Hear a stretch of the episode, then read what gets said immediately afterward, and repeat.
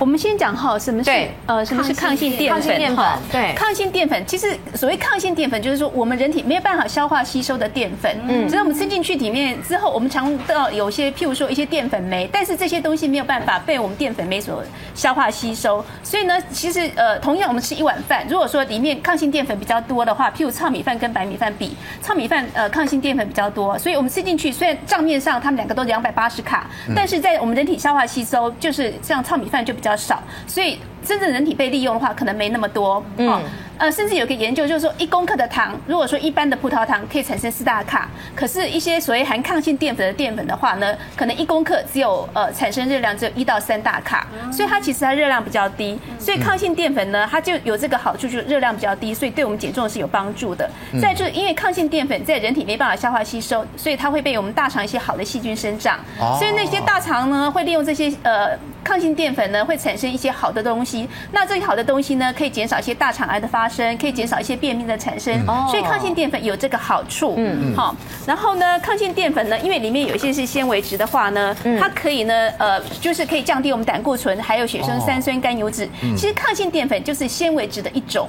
好，那呃，还有包括一些没有办法消化的淀粉，都叫做抗性淀粉。嗯。所以呢，其实如果说我们是有足呃。我们淀粉当中如果有抗性淀粉的话呢，事实上对我们胰岛素哈会有帮助，就是说会增加我们胰岛素的敏感性，事实上对血糖控制会比较好一点点。嗯，抗性就是基本上是不吸收，是根本不能吸收的。吃了它干嘛？啊，嗯，它可以为我们呃肠道里面的很多的益生菌，哦，还是，然后另外呢也可以促进我们的肠道的蠕动。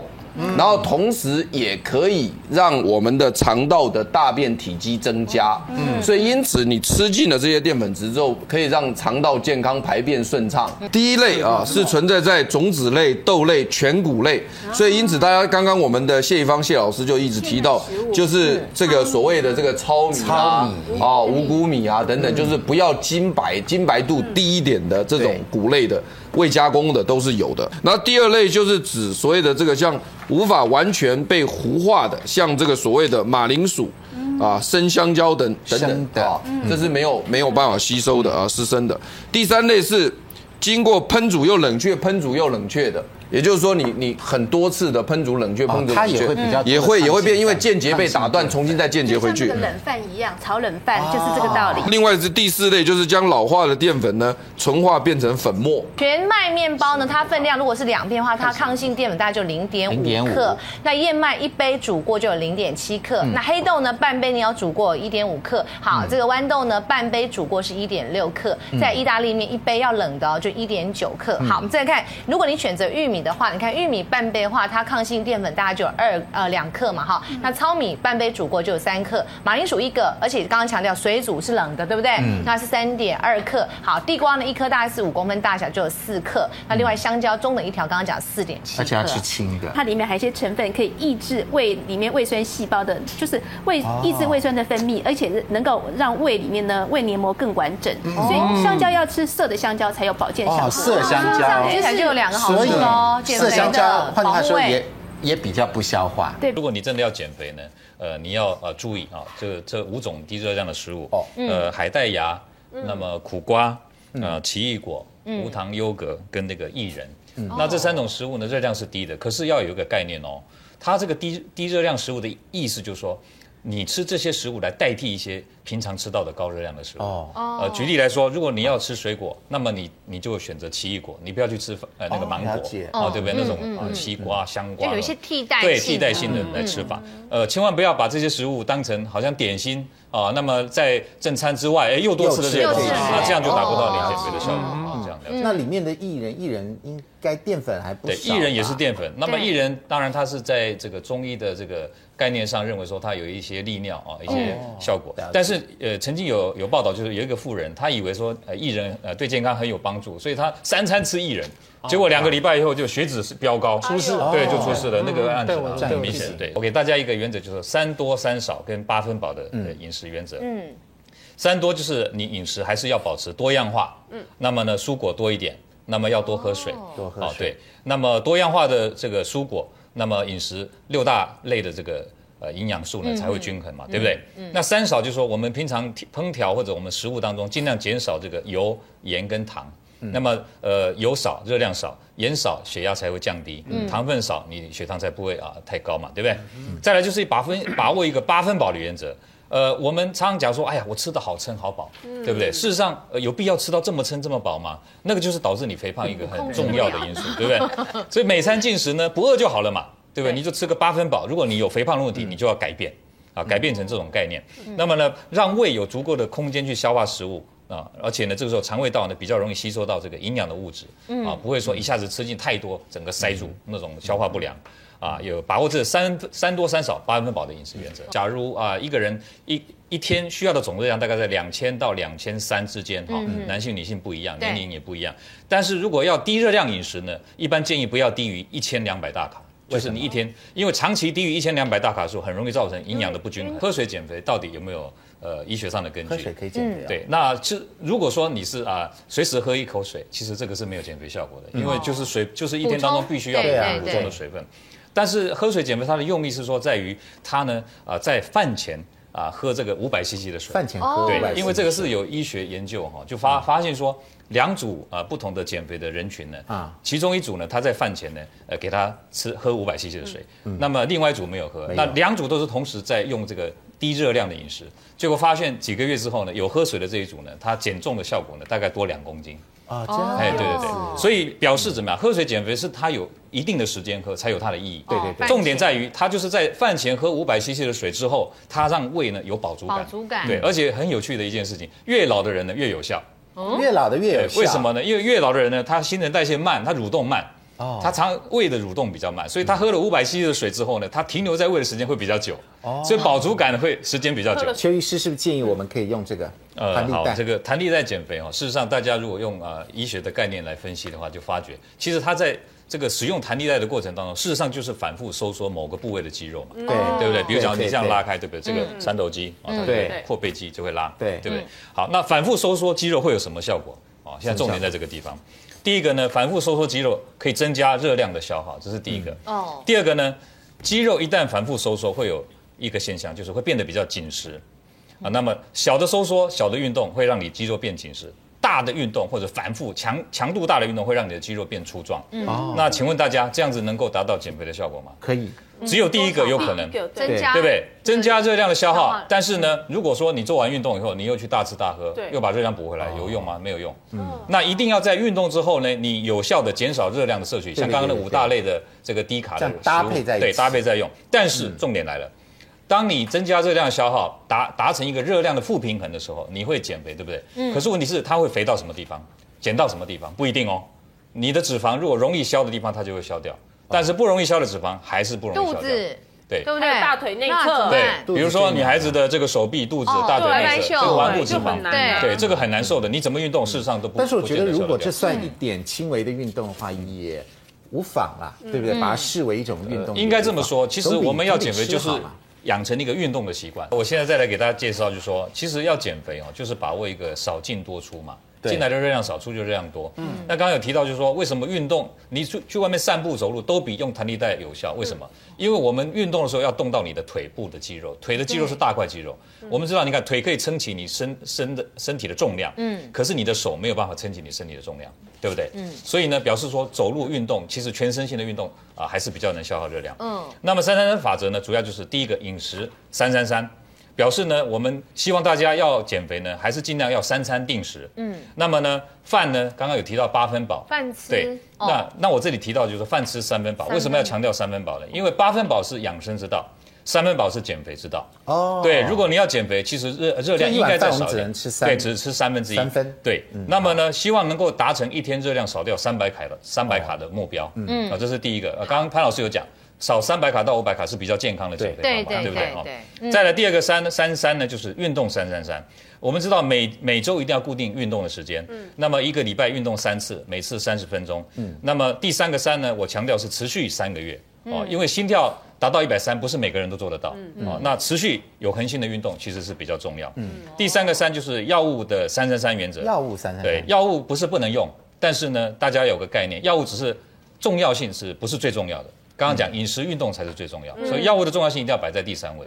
那第二个呢，就是种类不超过三个，就是刚刚有讲抑制吸收啦、增强代谢啦，对不对？好，那这些啊抑制食欲，这些三种类呢，大概就是这三个。如果你要使用超过这三个呃作用机转的这个药物的时候呢，必须要谨慎使用啊，不可以乱用。所以过三要检讨。我要请教邱医师哦，听说现在日本的中年男人，他们都大量的喝番茄汁来减肥，听说是降血脂可以吗？我们可不可以喝番茄汁？先声明一下了哈，这个番茄基本上是一个很好的，它是算蔬菜也算水果，嗯啊，对，它是一个很好的食物。但是呢，呃，单喝番茄汁来做一个减肥的呃方法呢，事实上违反了我刚刚讲的三多三少。对呀，就不多样性，它没有多样性。呃，中医是他不痛苦的减肥饮食秘诀有很多哈。那我们先看第一个啊，叫做半日断食减肥法。那怎么样去甩掉这个二十多公斤哈？你看他把早餐晚餐之间的间隔拉长到十二个小时，一周三天。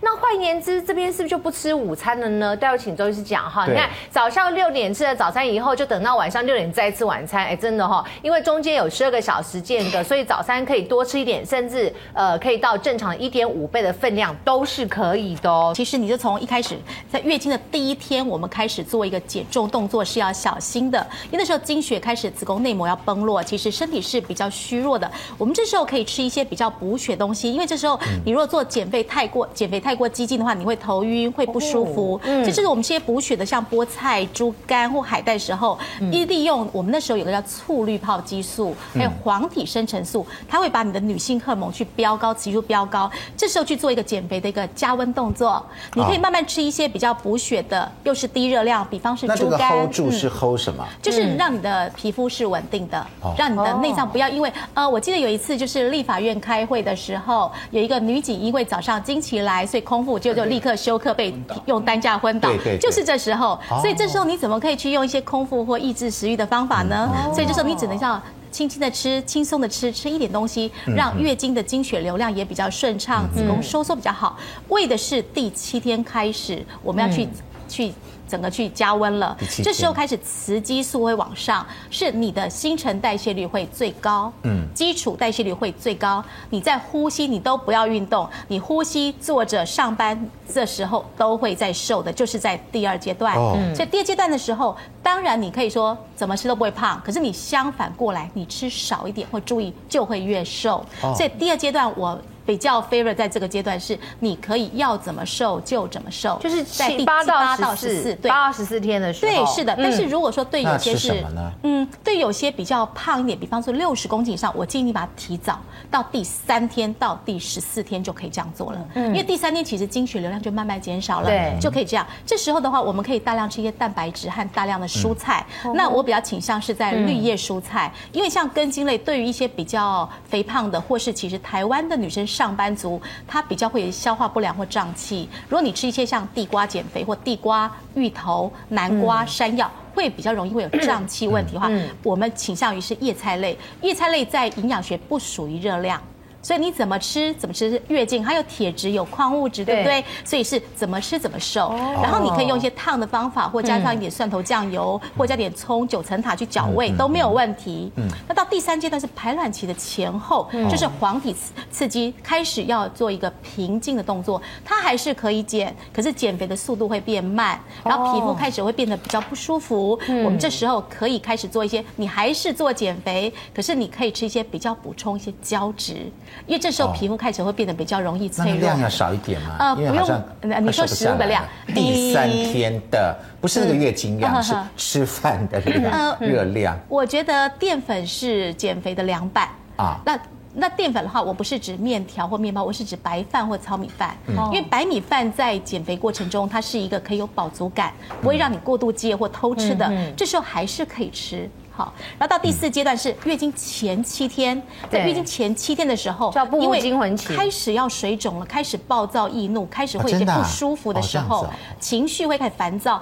我建议是吃一点比较是水类的，比方汤汤水水，譬如说绿豆汤、薏仁汤、红豆汤。即便是因为这些淀粉比较多，可是你没有吃白饭啊，你没有吃肉，你只是吃绿豆薏仁，有什么关系？所以其实这样周期下来，你的蛋白质、淀粉、矿物质、蔬果类都有摄取到了。好，好来看第四个。第四个哦，就是呢，呃，补充正确丰胸食物，减肥不减胸。最关心的是胸部，我觉得胸部比较麻烦，是你在减美减必瘦胸部的时候，你海鲜都要摄取。但偏偏有一个另外观念是，其实海鲜的热量是低的，嗯，所以其实海鲜是减肥凉拌，又是丰胸凉凉拌，所以我们其实可以多吃一些像蛤蟆、鹅啊，或是像一些。回鸡有没有花枝贝类东西是比较好的。嗯、第三个就是徐，第三个就是徐若瑄的美容法，就是多喝水。哦、徐若瑄说她都没有怎么样，就是多多喝水，还有多睡觉就会就会瘦。那我们就要学它，对不对？所以我们就多喝水可以保养皮肤，我觉得还不错。嗯、那再来的话就是胶原蛋白，我们蛮建议病人多吃像猪蹄、鸡脚筋，有没有海参、嗯、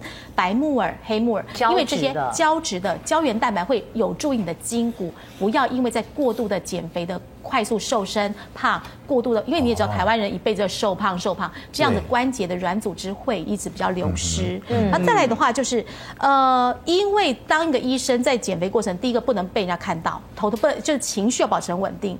当你在过度减肥，那个暴躁易怒是真的很恐怖的。啊，你说你自己这样子？对，就是你很气，你很。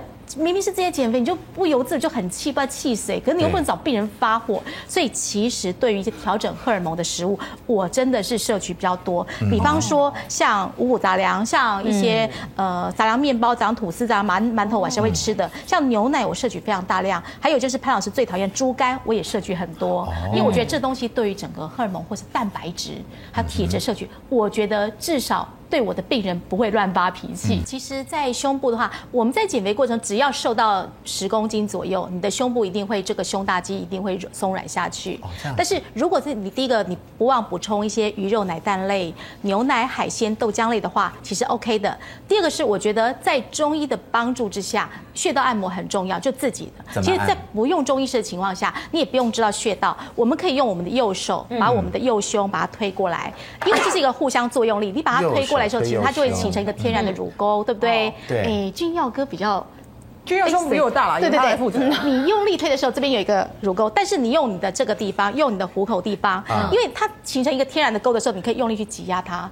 一个相对量挤压的话，其实对，其实比你的穴道按摩或针灸有帮助。嗯。因为在我们随便在做 SPA 按摩，其实根本效果都不到。嗯。我们利用。整个虎口两个虎口的穴道挤压，这样子做经络的推挤的话，其实对于所谓的乳腺或小脂肪粒，反而会有更大的刺激作用。嗯、那我们的这边也换一手。对，然后但是我们这个地方，我们要知道说，我们的乳头和乳晕部分，其实旁边都充满了淋巴，还有就是脂肪粒。那用力过也其实是酸胀痛的。嗯。我们推到酸胀痛。就可以去做下个动作，我觉得效果还不错。这是我们清除内脏脂肪，哎，我有低脂牛奶，哎，嗯，好，我来介绍一下低脂牛奶为什么是呃内脏脂肪的清道夫的第一个哈，因为它的功效呢，有饮用低脂牛奶可以增加血中钙的质量，可以调节荷尔蒙，使得脂肪细胞内的钙的浓度会下降，抑制脂肪的合成，促进脂肪的分解。另外，低脂牛奶所含的蛋白质呢，也可以促进脂肪的燃烧。所以谢一方这个谢老师帮我们解释一下，嗯，为什么低脂牛奶是四个清道夫的第一个？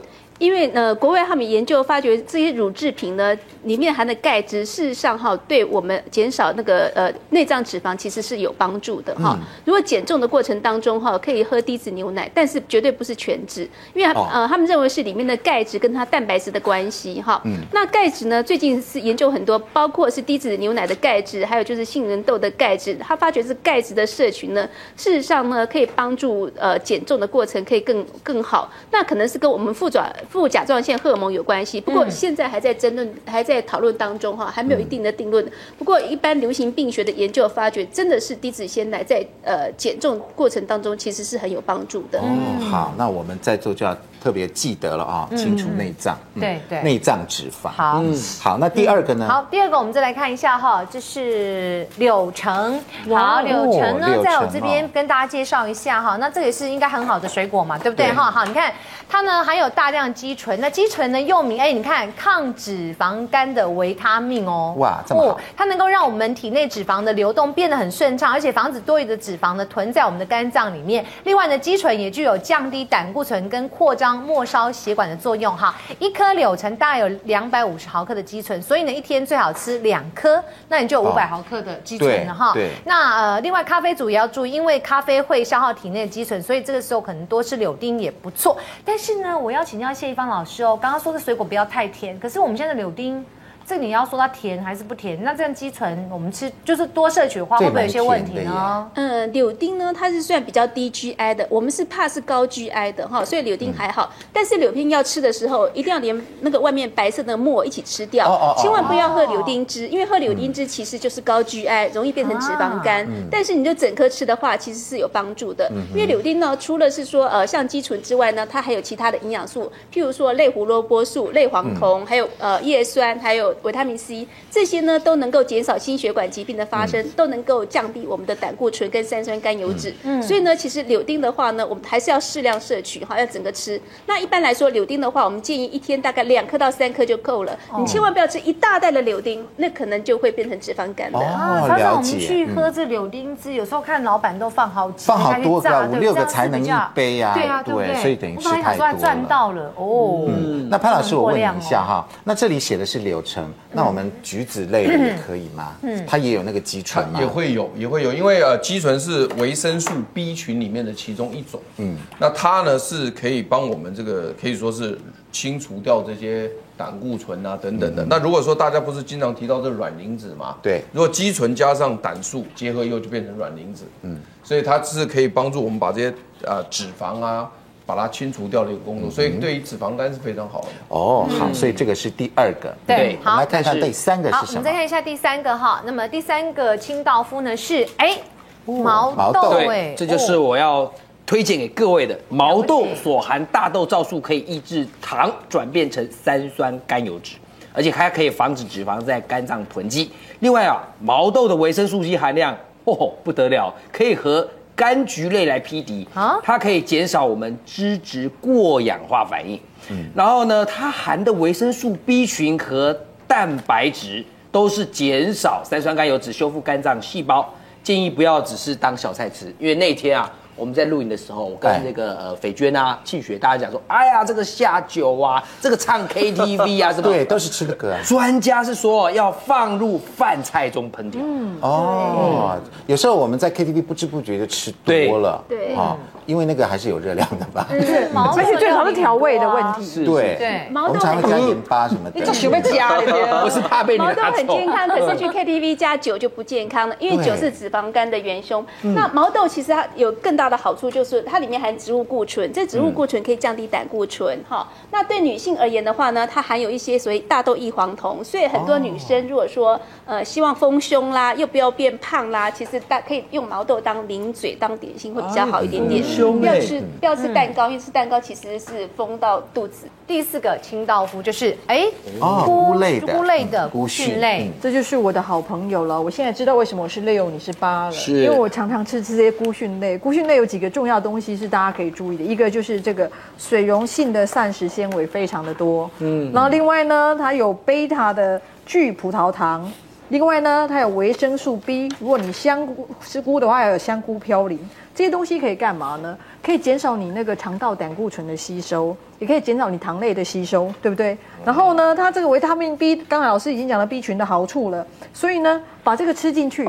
当然，我的内脏脂肪就比你的少喽。哦，这样子，那是不是所有的菇菇类它都是好的清道夫呢？诶，基本上是都是好的清道夫。不过呢，一般来说，菇类有个呃稍微一个小小缺点，就是它的普林脂含量比较高。哦，对。我们知道内脏脂肪多的人，通常是代谢症候群高危险群，所以通常呢有高尿酸血症。所以如果说你有高尿酸血症的话呢，菇类的量还是要适量一下哈。那其中呢，像草菇的话呢，它的普溶量就含量都特别高哈。如果说你有代谢症候群，那呃高尿酸血症的话，最好不要吃太多的草菇。那其实像杏鲍菇呢，它纤维质含量很高，是很好，而且它有饱足感哈。那金针菇呢，它里面的纤维质含量也不错，而且金针菇呢里面有一些所谓的对身体有帮助的一些成分，这些对减重有帮助哈。那还有一些生物碱，那目前他们也有一些研究认为是生物碱事实上有抗肥胖的作用哦。所以像这些菇类，因为含有这些生物碱，对抗肥胖其实都有帮助的。嗯，这四个清道夫里面有没有什么我们能够综合掌握的原则啊，让我们能够触类旁通一点？哦，有第一个就是说呢，它的这个钙质的这个摄取，所以我们要选食物多钙。对，因为它的它的理论就是说呢，当你的血中，因为我们身体里面要维持血液当中钙质的稳定。所以当你血中的钙不够的时候呢，它的这个副甲状腺素就会出手干预。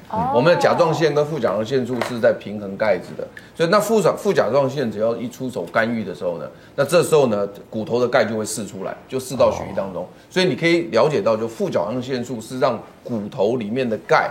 释到血液中来，让你当你在钙质补充不足的时候，可以维持血钙的浓度。嗯，但是问题是，当副甲状腺出手干预这个钙的同时呢，它这个东西可以影响到很多层面。对于骨头这边来是对你好，可是它如果抑制到脂肪的细胞的时候，就对你不好了，因为它会让脂肪细胞不会很容易的分解掉，所以就囤积在那个地方。哦，所以因此的钙质的摄取是很重要的。那当然就是说，如果台湾人不太喜欢喝牛奶的话，even 因为你你你台湾人不喜欢喝牛奶，另外就是不能喝全脂，就是因为你不能得到钙又得到一堆脂肪，对，所以一定要是低脂或者零或零脂的。那些小鱼干，对，台湾人可以吃一些含钙的食物是没有问题。嗯，所以它主要它主要的来源是从钙，这是主要的营养素。那再来就是说呢，像这个呃蕈菇类的，它主要刚刚是讲是水溶性的膳食纤维。对，那么水溶是水溶性的膳食纤维里面有非常多的，比如说像我们讲的海带。嗯，对不对？这也就是原来我们一直推荐的，这我们海岛国家应该多吃一些海藻类的东西。嗯，所以水溶性的膳食纤维其实也可以帮忙你加在肠道当中，把这些呃油脂啊、胆固醇就吸附掉了。潘老师，燕麦片也是一样。对，那优酪乳可以吗？其实优酪乳呢，可能又比鲜奶来得好，因为优酪乳呢，它其实它对我们肠道有整肠的作用，可以降低胆固醇哈。它除了有钙质之外，又能降低胆固醇，所以我觉得如果说呃想要真正有减肥更好的功能的话，应该喝低脂的优酪乳，而且低脂加无糖的，那才是最棒的。我们今天讲内脏脂肪哦，对，要减内脏脂肪，其实最重要的一件事情其实是减重。哦，体重控制下来就会解决了。哦，真的。那这边有一张图，这是一个减肥前跟减肥后的一个人的皮下脂肪跟内脏脂肪的图。啊，那我们先看上面这个表，我们会看得出来，在零九年十一月二十五号的时候，这个人的皮下脂肪是三点五公分，对，内脏脂肪是七点一公分。哇，到了一零年的八月二十五号，十年当诶十个月当中，他皮下脂肪减到变二点二。内脏脂肪剩一点五，怎么减那么多？OK，好，所以这里面有一个很有趣的事情。那这是几公斤？他减掉？你知道他从他减了三十三十三公斤，三十多公斤。那这个人从一百多一百零一减到剩下七呃六十九，剩下六十九。好，那这个人这个人这样十个月减了三十几公斤，他内脏脂肪减的事实上比皮下脂肪还多还要多。其实这是一个好消息，因为我们今天一直在说内脏脂肪不好，内脏脂肪不好，还好是减肥的时候是内脏脂肪先减，先减哦，皮下脂肪减的比较少，哦，所以呢，我们还是要先回归到最根本的问题，因为内脏脂肪多才是造成这些代谢症候群，造成一大堆血糖、血压、血脂三高的它的真正的核心问题所在，所以我们还是还是要先减重，而且在减重的时候呢，事实上是热量比营养素要来的重要。的。哦，热量，热量，热量要低，比吃什么营养素要来的重要。嗯，所以假设这四个四个不同的食材我来挑的话，我还是会挑第四个，菇菌类，因为菇菌类的热量最低。现在大家都知道，内脏脂肪多了以后对心脏血管是肯定不好，大家都知道中风啦、心肌梗塞啦，对不对？等等都知道。但是其实对肝脏也很不好，肝脏也可能变成肝硬化，变成肝癌。